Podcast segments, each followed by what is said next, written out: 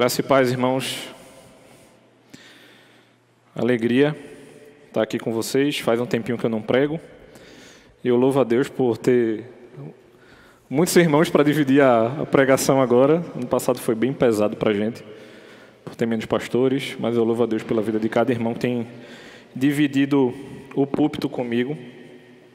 E eu quero convidar você a abrir a sua Bíblia na primeira carta de Paulo aos Coríntios.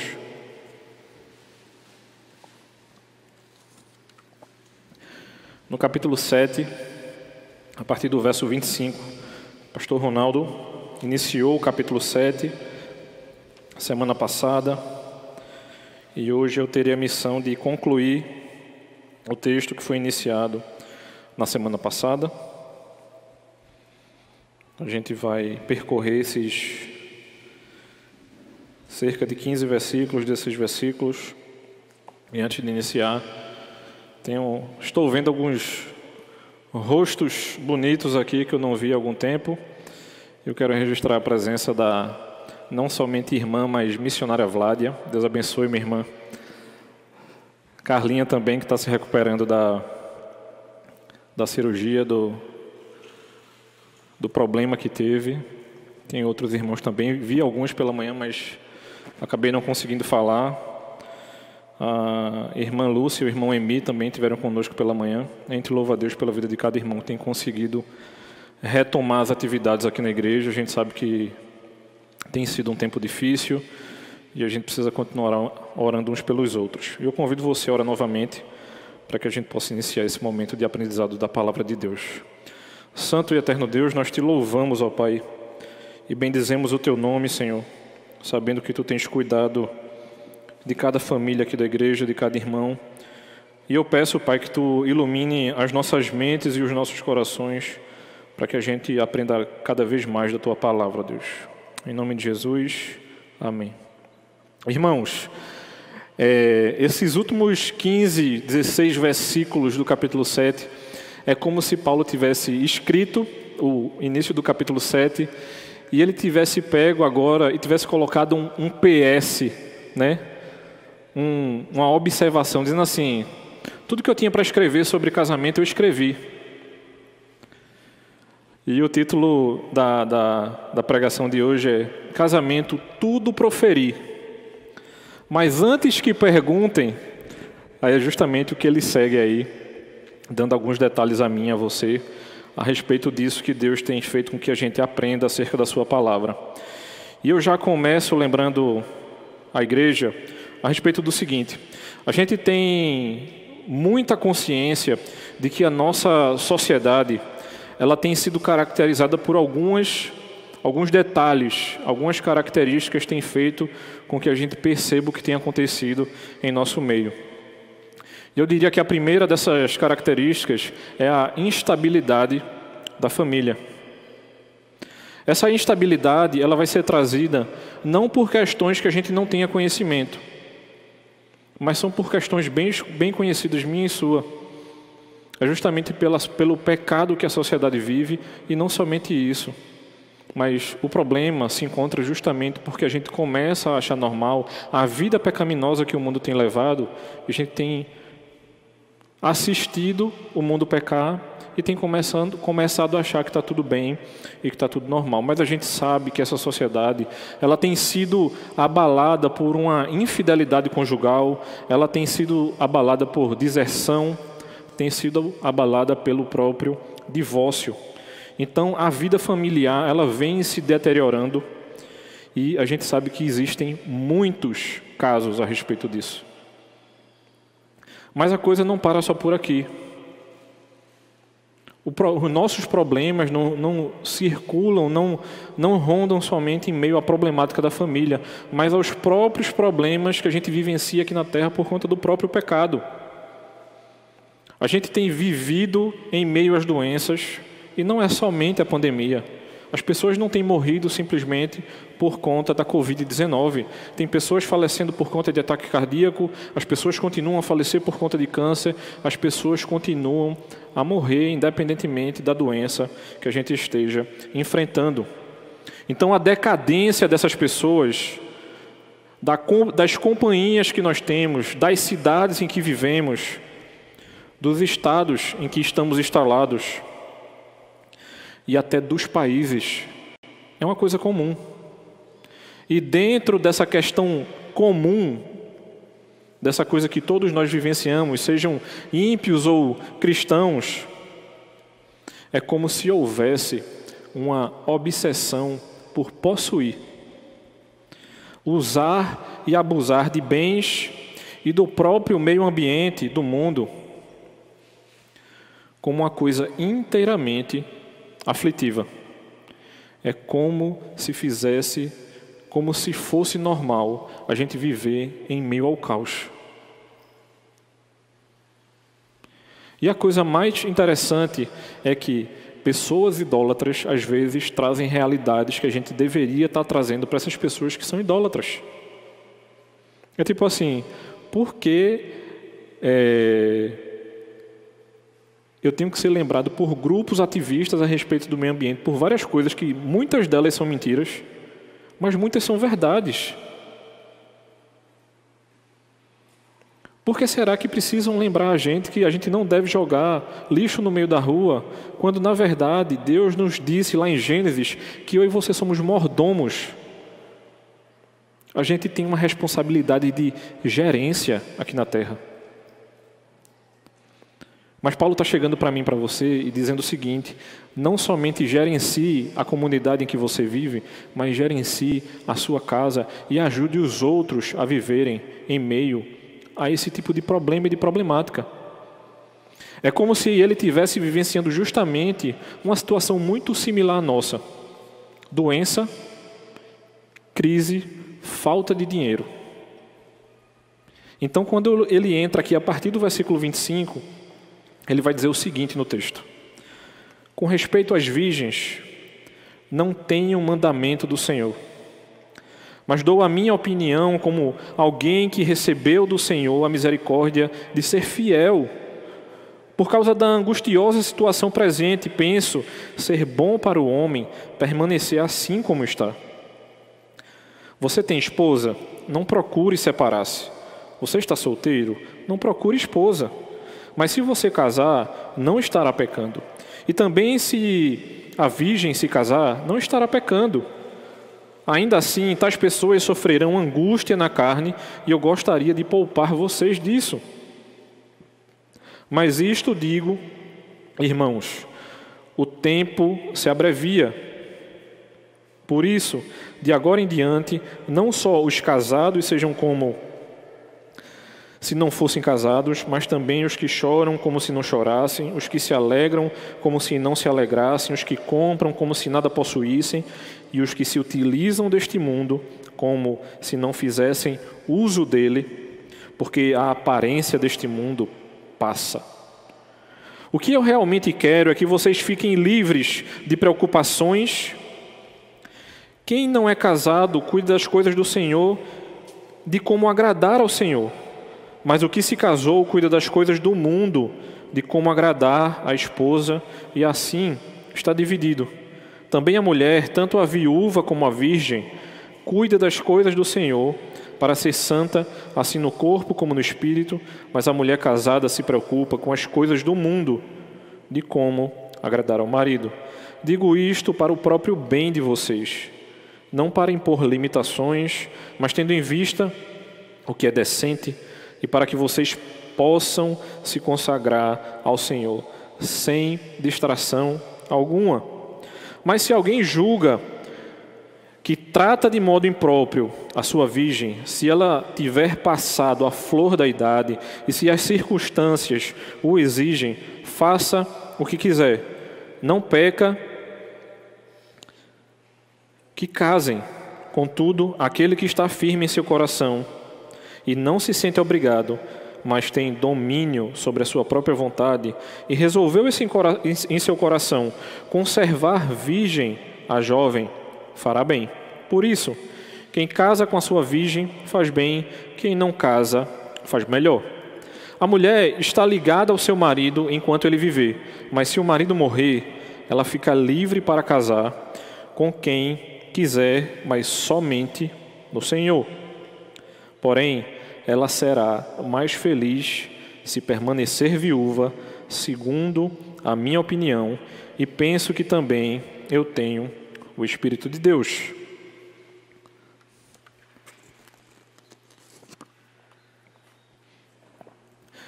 Veja que interessante, irmãos. Paulo está aconselhando, ele não está dizendo, o Senhor está obrigando vocês a fazerem determinadas coisas que eu estou orientando aqui a vocês, mas lembrem do seguinte: os meus conselhos estão sendo dirigidos pelo Espírito. Então não são conselhos ao vento. E de maneira muito interessante, é como se tivesse surgindo para mim e para você cinco, ou como se Paulo tivesse fazendo a mim e a você cinco objeções. Ele está nos questionando.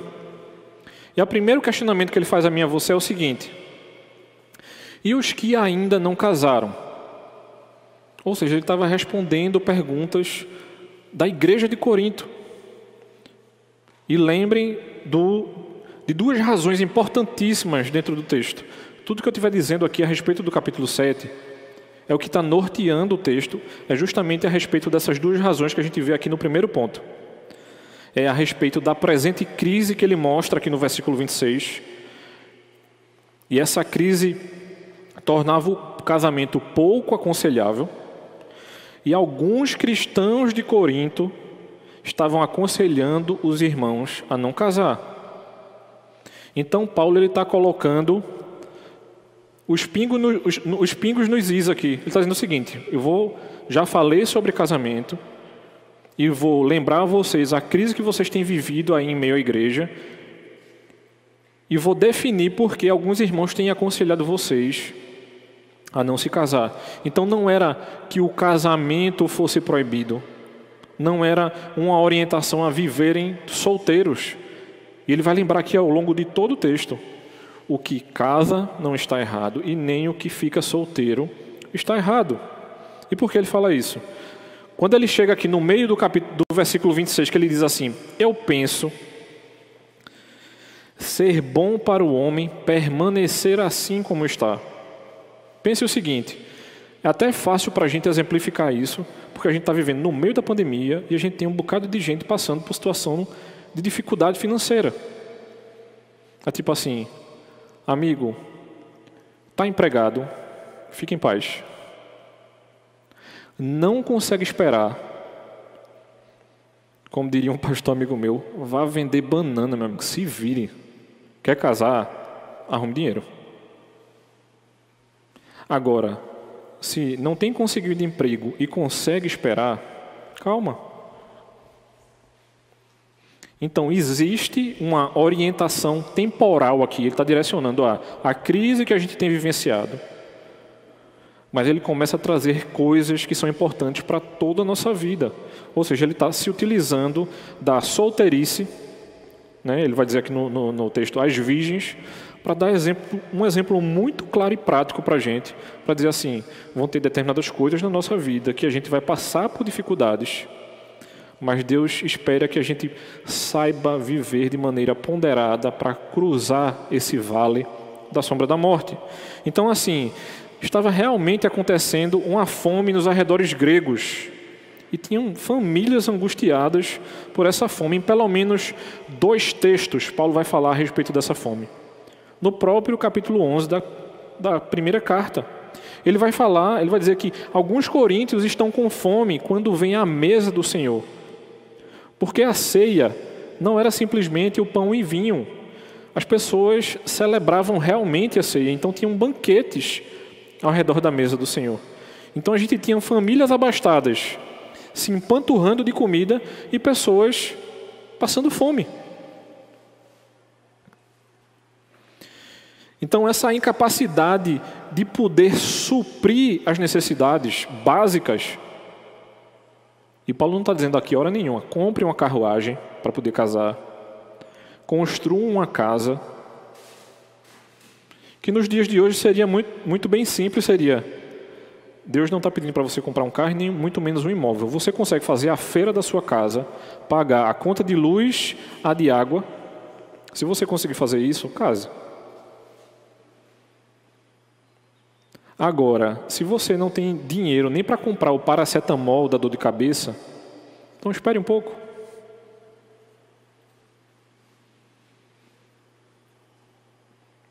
Então, assim, os conselhos bíblicos normalmente chamam a mim e a você para buscar esse equilíbrio. É, não esperem ter um doutorado, comprar um Porsche e um apartamento em Boa Viagem para casar, e muito menos dependa do seu pai e da sua mãe para casar. Qual é o equilíbrio?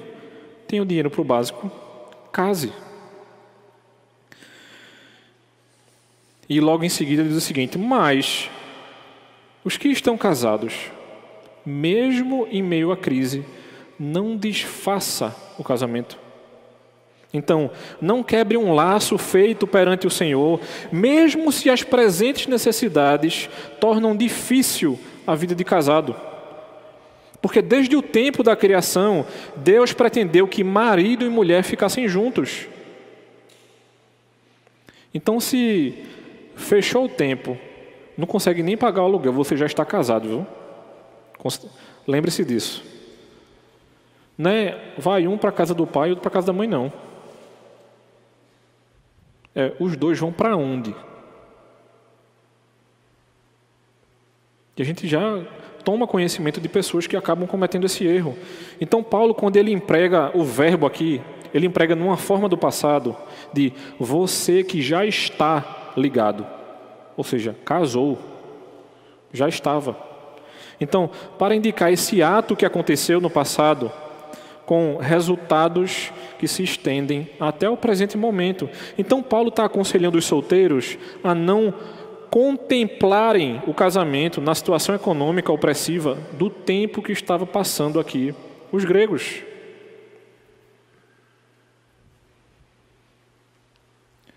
Tem jovens que pensam, e eu acho que você deve pensar isso, meu irmão, se você está pretendendo casar, é o seguinte: tu vai tirar a tua noiva da casa do pai dela. Tu já parou para conceber essa responsabilidade? E o pai dela vai chegar para você e vai dizer o seguinte: não tem devolução, nem em meio à crise. Ou seja, não é somente se vira para arrumar o dinheiro para colocar comida na tua casa, mas você está assumindo uma família a partir de agora. Ou seja, você tem responsabilidade pastoral, emocional, física e financeira sobre aquela pessoa, mesmo que ela trabalhe. Porque quando Deus chama a mim e a você para pastorear as nossas esposas, Ele não está dizendo assim, mas se a sua esposa trabalhar, onde é que tem, onde é que tem isso na Bíblia?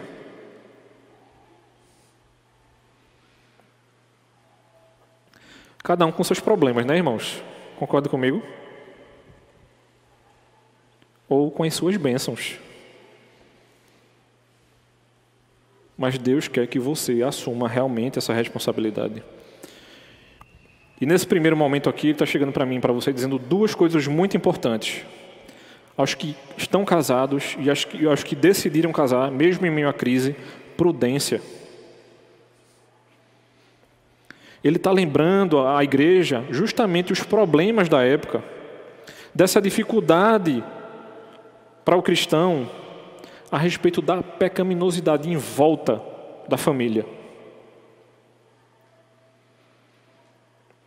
Haverá tentações, haverão problemas. O que é que a gente vai fazer? Se colocará aos pés do Senhor ou tentará resolver sozinho? Porque a questão de você assumir a responsabilidade a respeito da sua família não significa que ainda assim nós não, não estejamos nos colocando aos pés de Cristo. E uma outra orientação que Paulo está dando aqui: o desejo do coração dele de proteger aquela igreja, e no caso a nossa igreja agora, da aflição. Tem gente que já sabe que está casando completamente errado. Por quê? Esse desaconselhamento do casamento é para que se estruture o mínimo para conseguir casar. para que você honre ao Senhor em todos os aspectos da sua vida. Inclusive a sua família, as suas finanças e tudo que diz respeito a isso. Mas o texto segue. A segunda objeção que Paulo vai fazer aqui dentro do texto é o seguinte: e os que duvidam das outras coisas, não somente do casamento. Que é justamente aqui a partir do versículo 29. Mas isto digo, irmãos, o tempo se abrevia. Ou seja, vocês estão preocupados só com o casamento? Ou com toda a vida de vocês? A gente não consegue particionar nossa vida, irmãos. A gente não consegue partir, ó, casamento, filhos, finanças, trabalho, igreja, nossa vida é um todo. Então Paulo está chegando aos Coríntios e dizendo o seguinte: vocês precisam rejeitar a visão de tempo dos gentios. E isso que tem sido apresentado a mim e a você, essa visão de mundo que não, não nos diz respeito, porque a gente está trazendo ela e colocando para dentro da igreja. Então, os jovens podem viver sexualmente de maneira livre e aberta. Já que não vão casar, então podem fazer isso. Paulo não disse isso aqui hora nenhuma. Se você consegue se controlar, se controle. Respeite a virgem que foi dada a você. Por quê? As construções culturais daquela época não era do tipo assim, não. Eu achei minha esposa, no caso na época, namorada, bonita, então a gente começa a namorar os casais já haviam sido prometidos, ou seja, já sabia com quem ia casar. Então, se aguenta para resolver esse tipo de problema, olhando lá para frente, honrar o Senhor e construir todas essas coisas que estão em volta desse honrar ao Senhor, porque Paulo está instruindo os coríntios a adotar o ponto de vista do reino para que eles enxergassem não somente o casamento, mas o casamento, a tristeza que muitas vezes eu e você entramos e parece que não saímos nunca mais. Porque a Bíblia diz que eu e você a gente pode ficar triste e a gente deve chorar com os que choram, mas a Bíblia não diz hora nenhuma, fique chorando o resto da vida.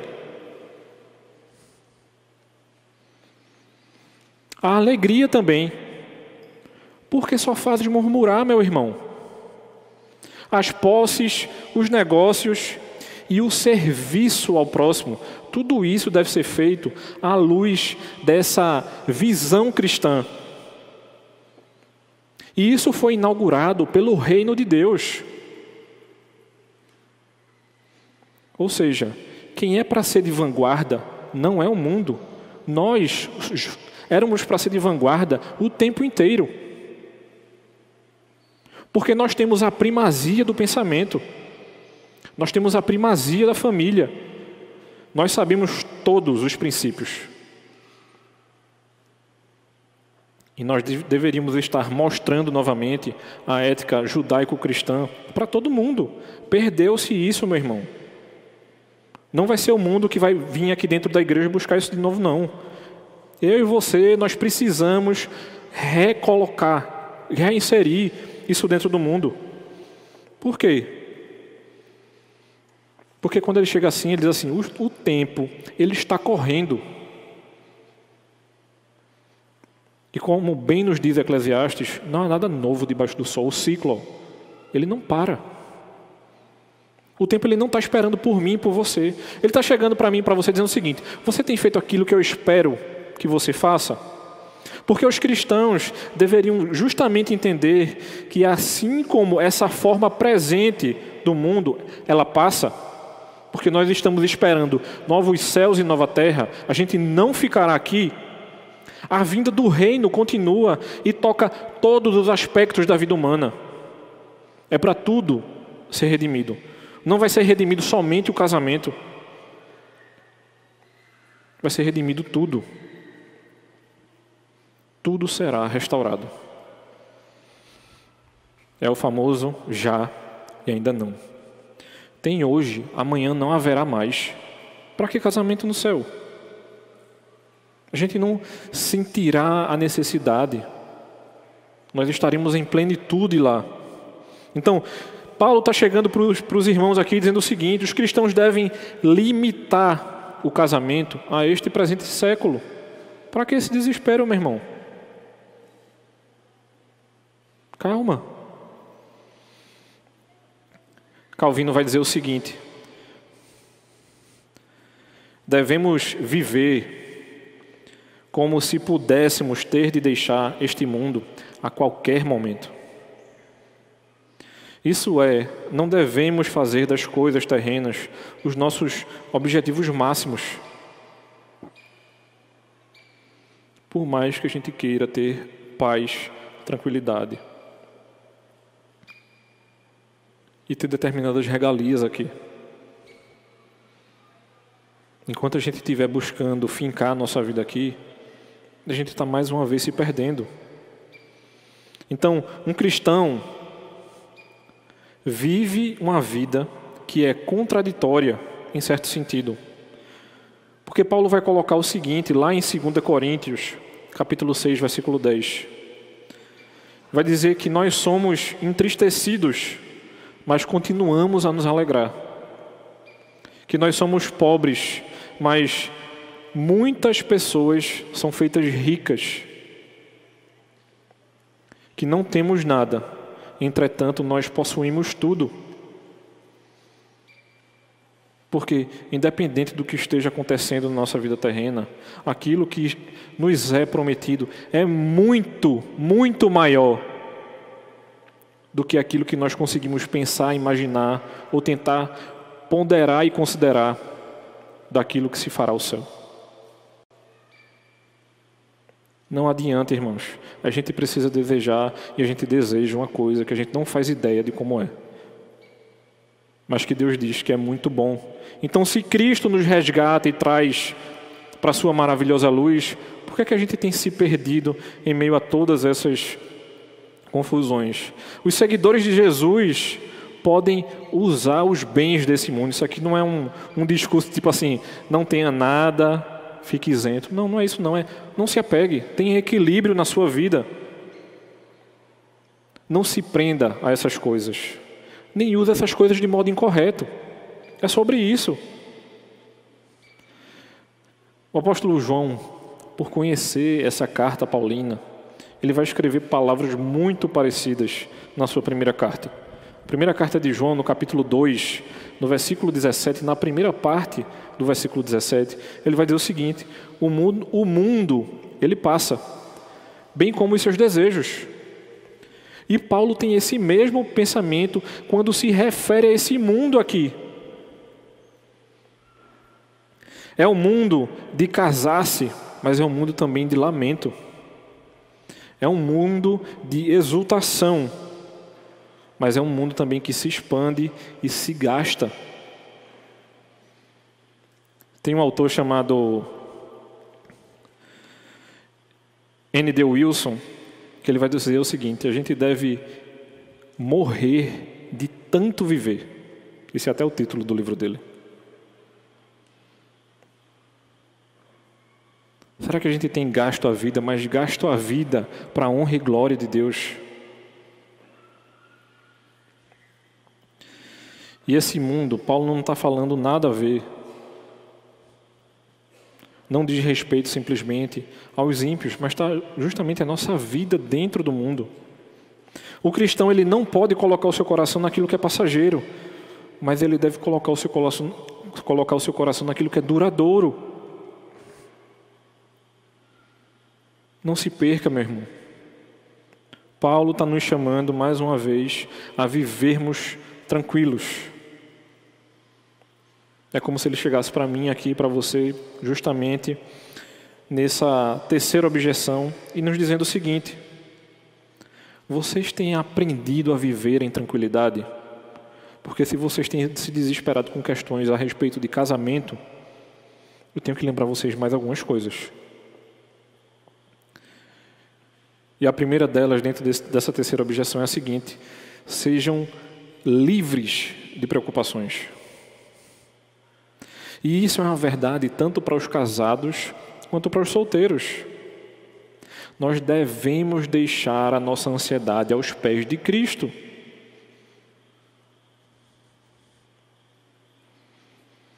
Será que eu e vocês temos sabido entregar o nosso desespero na nossa vida de oração? Será que a gente consegue orar, fechar o olho e dormir?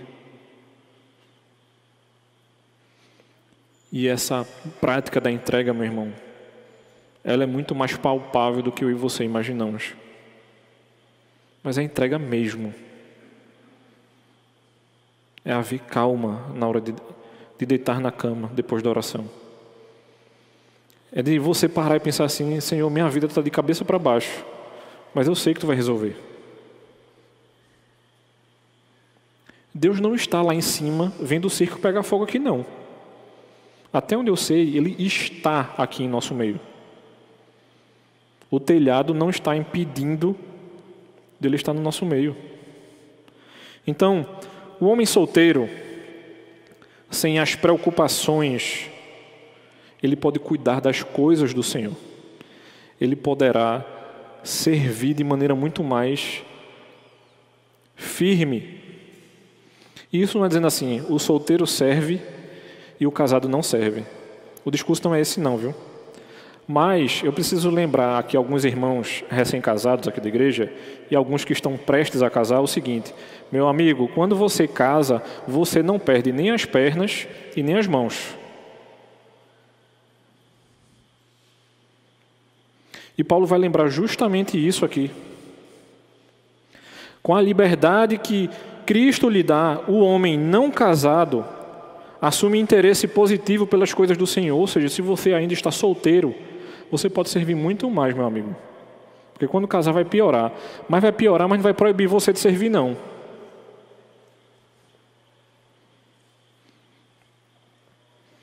E uma outra coisa. O solteiro ele faz isso por desejo sincero de agradar a Deus. Paulo vai lembrar isso lá em 1 Tessalonicenses, capítulo 4, versículo 1. Então, tanto o homem solteiro quanto o casado gozam da mesma liberdade que Deus dá de modo que um não é inferior ao outro. Na verdade, Paulo não diz palavras de desaprovação com respeito à posição do casado. Ele só observa que o obreiro solteiro tem mais tempo para se dedicar à causa de Cristo. Mas o casado, ele tem uma obrigação dupla. A saber, cuidar das necessidades da sua esposa e seus filhos e dedicar tempo de serviço ao Senhor.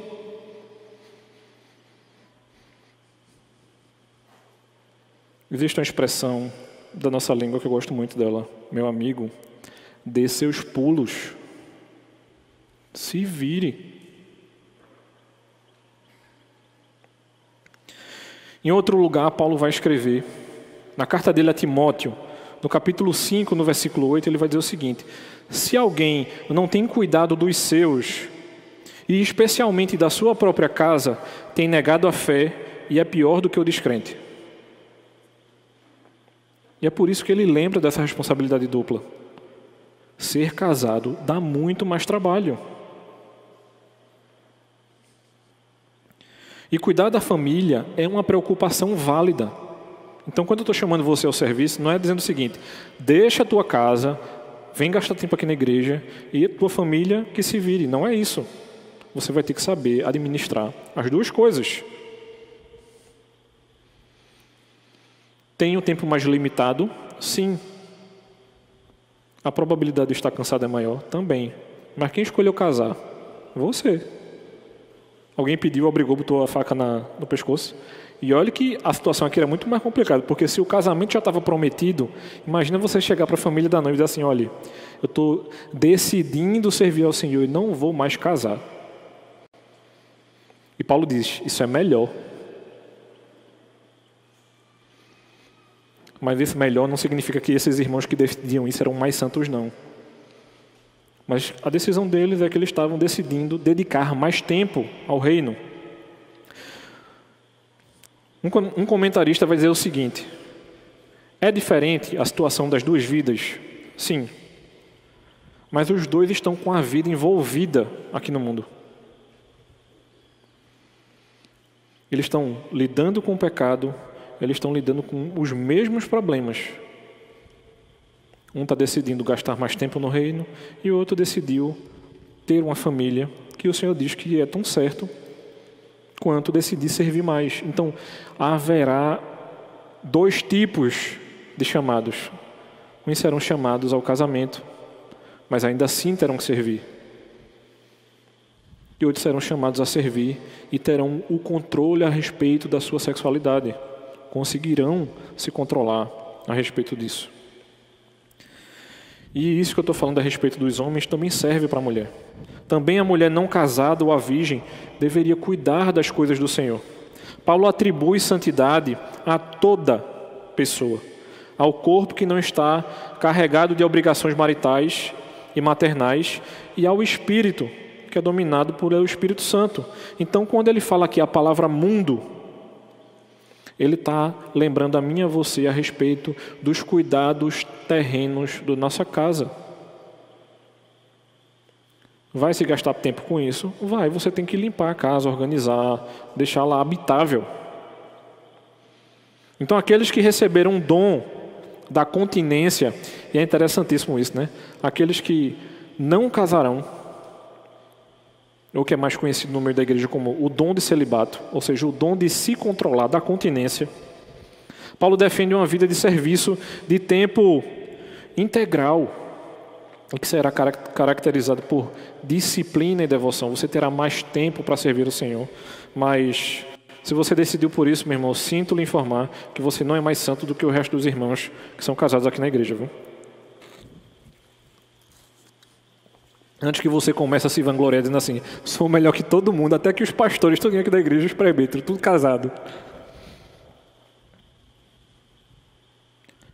Quem reclama que a gente sai de madrugada aqui são as nossas esposas. Por conta da reunião do conselho. Mas se você fosse presbítero e solteiro, dedicando mais tempo à igreja, você não teria sua esposa reclamando quando você chegasse em casa. De novo? Tem esposa aqui do, do conselho já pedindo acesso às câmeras da igreja para saber se ainda está saindo realmente aquela hora. É, não, brincadeira, irmãos. Mas. Já teve irmão que saiu daqui às quatro da manhã na reunião do conselho e ele acordava às cinco para ir trabalhar. Eu não sei o que ele fez com essa hora que ele tinha. Eu espero que ele tenha conseguido dormir e que tenha sido revigorante para o resto do dia. Mas voltando, Paulo enfatiza durante todo o texto justamente a ideia da liberdade cristã. Você percebe que hora nenhuma ele está dizendo assim: Fulano é melhor do que o outro, mas você deve decidir, porque você tem o Espírito Santo, meu irmão. Mas não deixe de buscar conselhos de como você vai dirigir a sua vida. E Calvino vai enfatizar justamente isso que Paulo fala. Ele vai dizer o seguinte: nenhuma restrição deve ser imposta à consciência das pessoas, com o resultado que alguém seja coibido de se casar. Ou você acha que não chegam irmãos para a gente dizer assim: devo terminar o relacionamento? Estou falando dos solteiros, certo? Ou caso quando? Aí eu digo para as pessoas, né? Até onde eu sei, os dois lados do relacionamento têm o Espírito Santo. Eu posso dizer o que eu penso, mas o que você vai fazer é você e o Senhor. É justamente o que Paulo está chegando para mim e para você dizendo o seguinte, dizendo sobre, dizendo isso. E nós chegamos aqui à quarta objeção que é a seguinte: eu tenho honrado ao Senhor com a minha noiva. Veja como ele vai construindo. Fala das virgens, fala dos que têm dúvida, fala dos que têm se preocupado. Aí diz o seguinte: mas você tem se guardado, né? Eu sei que está vivendo em meio ao caos, eu sei que não tem dinheiro para casar, mas você tem honrado ao Senhor? E a pergunta que surge aqui é: por que não honrar? Porque a gente não tem honrado ao nosso Deus. Esse termo aqui no versículo 36, que diz o seguinte: Se alguém julga que trata de modo impróprio a sua virgem, se ela tiver passado a flor da idade e se as circunstâncias o exigem, faça o que quiser. Não não peque, meu irmão. Se não está aguentando, case. Então esse termo ele deve se deferir, ele se refere a um homem que possui uma virgem. E é justamente a respeito desse contrato feito pelas famílias. Ou seja, não casou ainda, mas tem alguém prometido. Ou seja, possivelmente a sua noiva. Então, Paulo sendo a favor do casamento, e é justamente o que Ronaldo tratou semana passada, especialmente aqueles que estão compromissados para casar, ou seja, prometidos para o casamento. Se não se controla, casem. Isso é o que diz o versículo 9. Então Paulo vai acrescentar que deve ser assim, assim como se o seu desejo sexual tem controlado você, case. Agora, isso aqui não é um discurso de descontrole, não, porque se fosse, você ia casar e ia continuar com o mesmo descontrole. É, seu coração deve estar no espírito, para que você honre o seu casamento. Então, aquilo que deveria ter sido construído na sua juventude, honrando a Deus, se controlando, é para que você justamente consiga entrar no casamento e continue se controlando. Esse sujeito que tem sua noiva, a quem Paulo aconselha o casamento, esse homem deveria ter a força interior para controlar os seus desejos, e assim como Paulo orienta, que deveríamos, digamos assim, aprender com aqueles que, se conseguem, que conseguem se controlar mais, que têm o dom do celibato. Se eu permitir que alguns tivessem esse dom e conseguissem se controlar, isso deve servir de exemplo para mim e para você também. Então o homem ele pesa todos os fatores disponíveis e chega à firme conclusão de não se casar, por exemplo. Se você ponderou tudo e decidiu não casar, honre a Deus com a sua decisão. Mas se você ponderou tudo e decidiu casar, honre ao Senhor da mesma maneira. Então Paulo louva o homem que respeita a virgindade da sua noiva e durante a crise daqueles dias, ele adia o casamento. Mas é com motivo justo. Porque a gente sabe que tem um bocado de gente adiando para ter aquela festa que ele vai passar o resto do casamento dele pagando.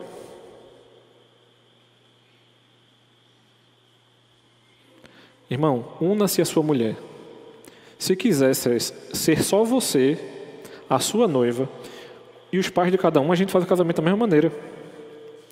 Não precisa nem passar naquela loja de doces que tem aqui perto e trazer uma caixa de brigadeiro. Precisa não.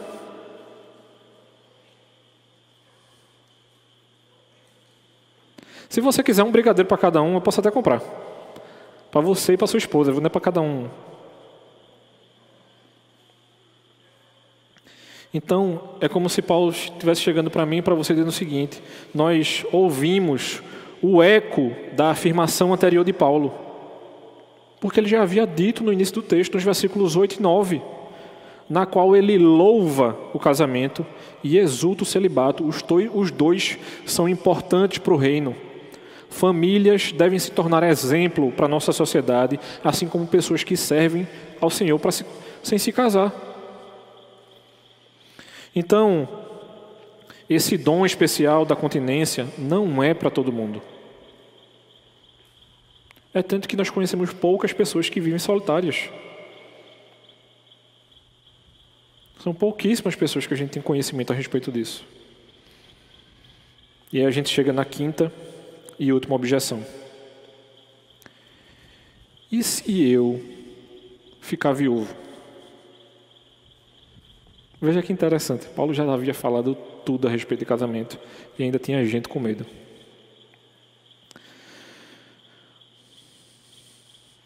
Paulo vai falar isso lá em Romanos, capítulo 7, versículo 2.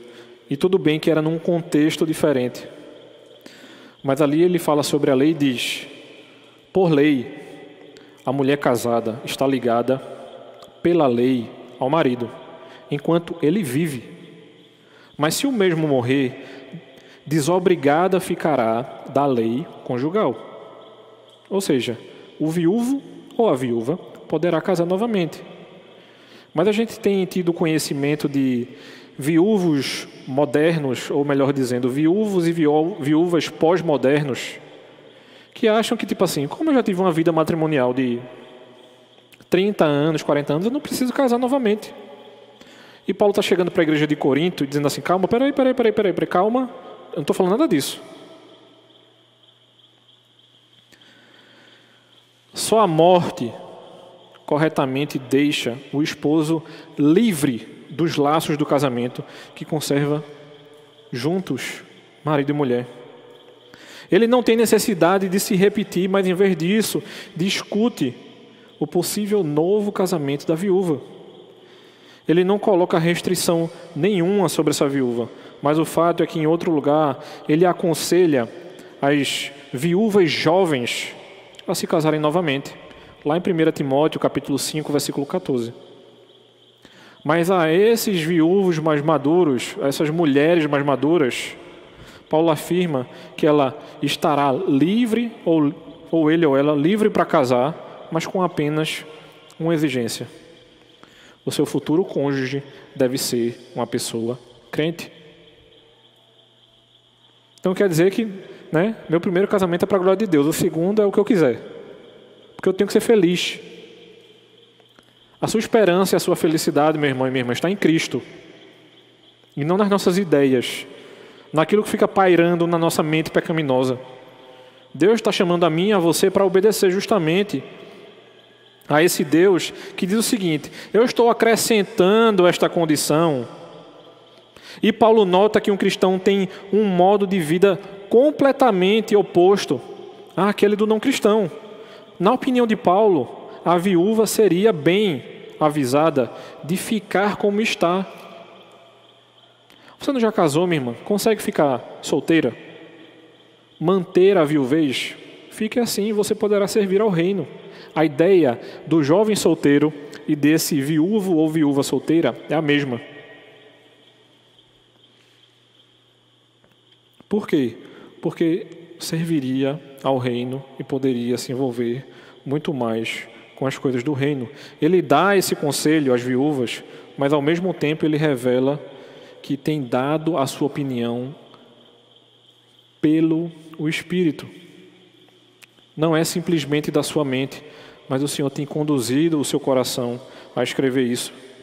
Então, independente de como esteja a nossa vida, irmãos, Paulo está chegando para nós dizendo o seguinte: a nossa vida deve ser completamente para a honra e glória de Deus. Por que ele nos diz isso? Concluindo, é como se ele chegasse para mim, para você e dissesse o seguinte: Nós não somos seguidores de Cristo. Nós não estamos nesse mundo, mas a gente não é desse mundo. Isso deveria estar bem firme na nossa mente. Uma segunda coisa pode ser dita a mim a você.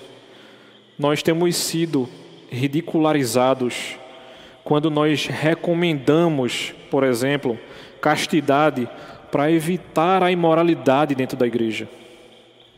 Quando a gente orienta a que a gente seja íntegro no nosso trabalho, na loja que nós temos ou no comércio, para quê? Para evitar a ganância. Será que nós temos nos contentado com a comida e com a roupa básica que Deus tem nos dado, justamente para que a gente evite a cobiça. Nós pertencemos ao mundo que virá. E por isso deveríamos estar tão plenamente conscientes da temporalidade da nossa existência terrena. Então, assuntos relacionados à nossa solteirice, a um possível casamento, à nossa própria família, devem estar em equilíbrio, sim, mas não devem consumir o nosso coração, para que a gente perca de vista a nossa vida em Cristo e qualquer um desses temas se torne idolatria no nosso coração e consuma tanto ele que a gente passe a viver em função disso. A gente sabe que a nossa cidadania ela está no céu. E por esse motivo, a gente deveria depositar a nossa confiança no Deus eterno, e não na família que a gente pode construir, e não no dinheiro que a gente pode ganhar, ou qualquer outra coisa que nos tire o equilíbrio da nossa vida perante Cristo. Mas também não estou falando que a gente vive desligado do mundo presente. Mas a gente deveria viver em harmonia com todos os mandamentos de Deus. Porque se tem alguém que tem a capacidade de viver em harmonia com a terra, somos nós. Nada do que é, nos é apresentado, nós temos a capacidade de, de que isso não se torne uma idolatria no nosso coração. Todo o resto do mundo vai idolatrar alguma coisa. A gente deveria pôr em prática o amor genuíno em nosso relacionamento com o nosso cônjuge, por exemplo. A gente deveria detestar explorar o nosso semelhante ou o meio ambiente que a gente tem vivido. Será que nós temos nos alegrado verdadeiramente com os que se alegram? E temos chorado verdadeiramente com os que choram?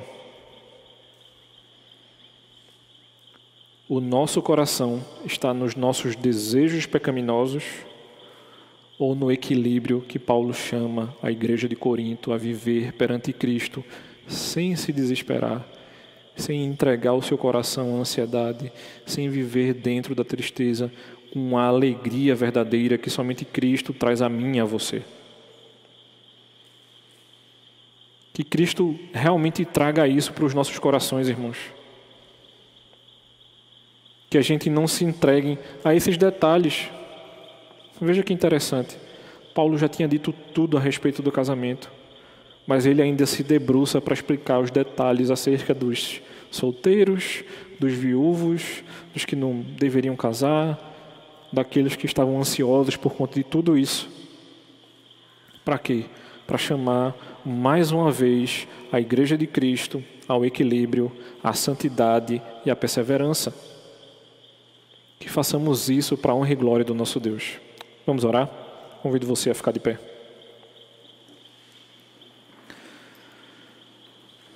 Santo e eterno Deus, nós louvamos e bendizemos o teu nome, ó Pai.